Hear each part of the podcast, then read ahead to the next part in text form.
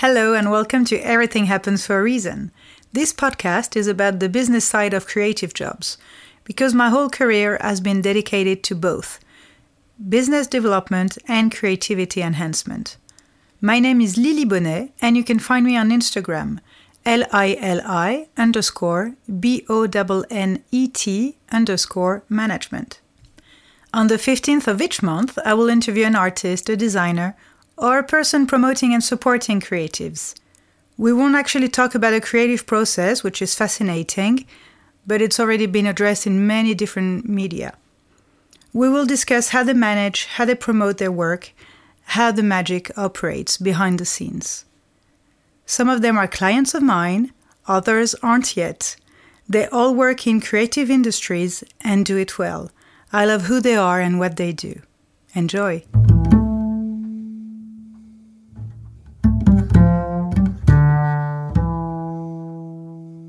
India Mahdavi is an architect and designer.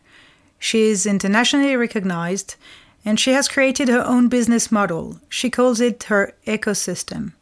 From conception to production to sales to communication, everything is managed from this lovely tiny street in the 7th arrondissement in Paris, Rue Las Cases, and each stage fits the other. She loves the idea of being very local with an international reach. Her furniture is manufactured upon order, mainly in France, and she's been working with the best artisans for years. Trying to remain as humble as possible, India Mahdavi is doing her best to, quote, make high quality products to enhance craftsmanship and to make it all last for as long as possible. India has her design studio located at number 5 of Rue Las Cases. The furniture showroom is at number 3 the Petits Objets Boutique at number 19, and the Project Room, which is her most recent location at 29 Rue de Bellechasse, comes to punctuate it all. I worked with India from 2012 to 2021 as the office manager at the studio and then as the sales manager at the showroom. More than my former boss, she has become a mentor, and she is like a godmother to me and to this new podcast. I am truly honored to have her as the first guest. It was a delight to interview her and explore with her the fields of management, leadership, staffing, communication. These are unusual questions for creatives, to be honest. And India was so genuine, so inspiring for anyone who's a creative or an entrepreneur or both.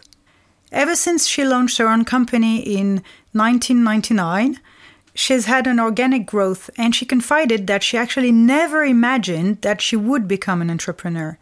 Her ambition was, initially, quote, to be able to earn a living with a job that she enjoyed.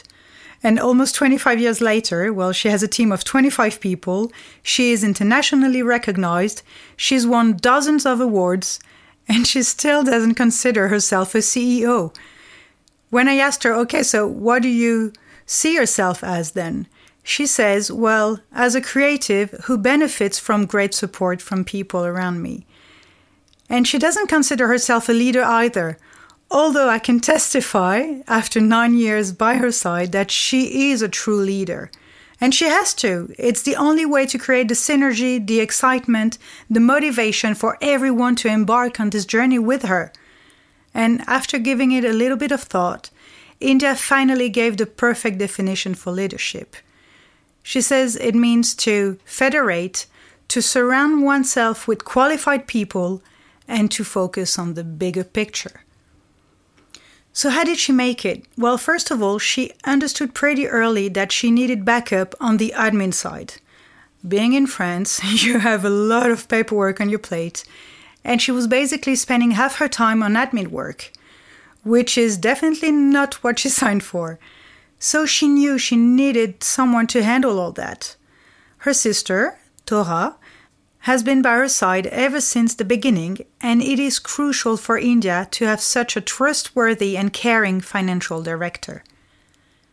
Then, as her business grew, well, she actually hates the word business, but as the, her business was growing, her team has also been expanding, and everyone has been growing in their own role.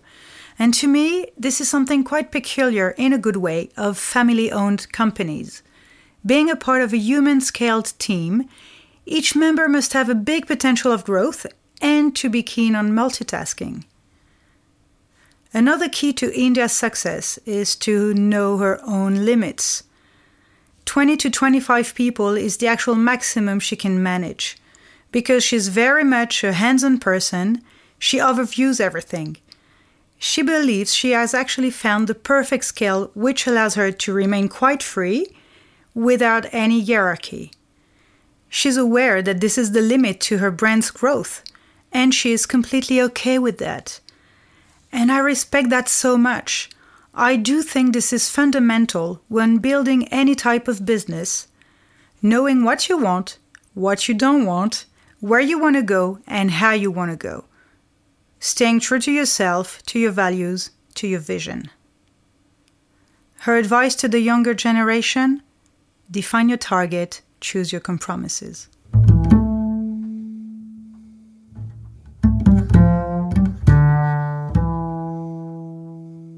Thank you for listening. I do hope you enjoyed it.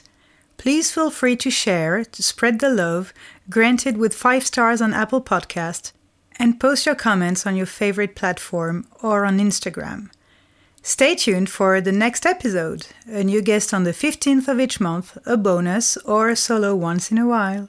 And until then, keep in mind that everything happens for a reason.